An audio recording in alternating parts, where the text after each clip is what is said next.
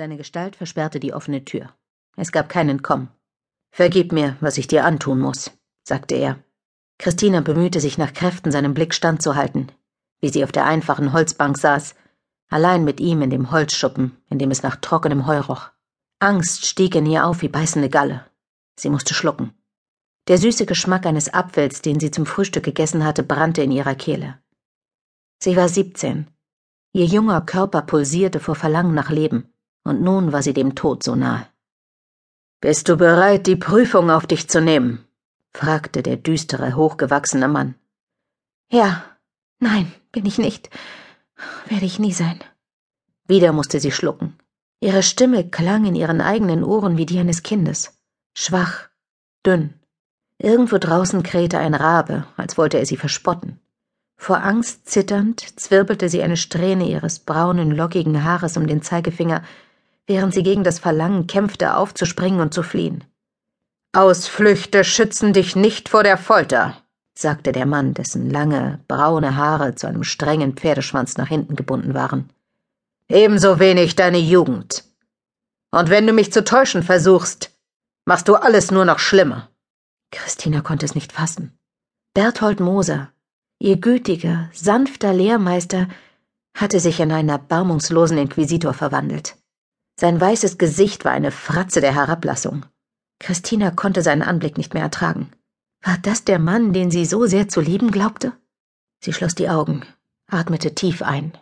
Die Luft im Schuppen war erfüllt mit den Gerüchen von Leben, von sonnengedorrtem Heu, von Haustieren und eingelagerten Äpfeln. Doch unter all dem lag ein Hauch von Fäulnis und Verwesung, wie von einer längst gestorbenen Kreatur. Christina schauderte, atmete aus. Mach die Augen auf, befahl Berthold. Sie gehorchte. Er war jetzt näher gekommen. Ein düsterer Schatten, der alles Licht zu verschlucken schien. In seinem langen, schwarzen Umhang ging er auf und ab, ohne den Blick von ihr zu wenden, die Arme hinter dem Rücken verschränkt. Bei jedem Schritt wippte er auf den Zehen, so dass es aussah, als hüpfe ein riesiger schwarzer Rabe mit einem weißen Gesicht aus Stein durch die Hütte. Ich bin dein Inquisitor, mein Kind, Du wurdest verhaftet, weil du ketzerische Gedanken verbreitet hast, weil du andere das Lesen gelehrt und ihren schwachen Verstand verwirrt hast, was unserem Heiland am Kreuz zusätzliche Qualen bereitet. Deshalb haben wir dich in dieses Verlies bringen lassen, wo du allein mit uns bist. Eisiges Entsetzen erfasste Christina. Sie saß ganz still da, spürte die Blicke aus seinen kalten Augen wie ein Frosthauch auf der Haut. Berthold blieb vor ihr stehen, beugte sich zu ihr hinunter, wir sind hier unter der Burg. Es gibt keinen drinnen. Es sei denn, wir erbarmen uns deiner. Wir haben dir die Werkzeuge gezeigt, die wir benutzen werden, wenn du versuchst, ausweichende Antworten zu geben. Die Wahrheit ist meine einzige Verteidigung.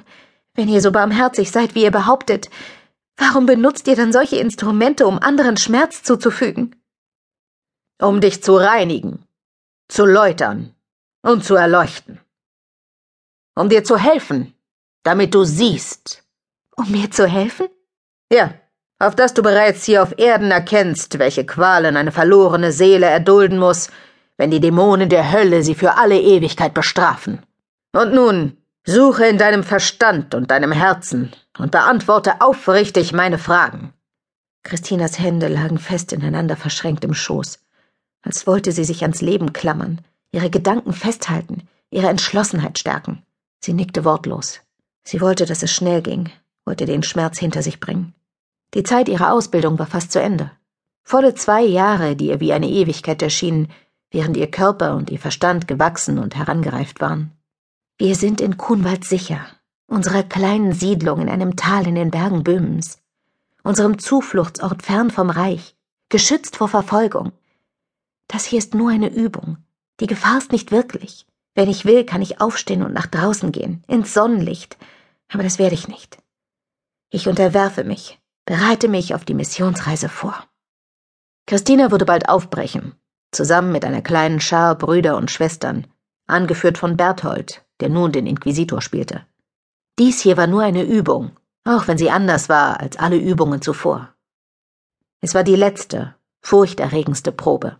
Wie schrecklich es sein muss, überlegte Christina, tatsächlich vor einem Inquisitor zu stehen, unaussprechliche Qualen und einen grauenhaften Tod vor Augen. Nur eine letzte Übung, um dich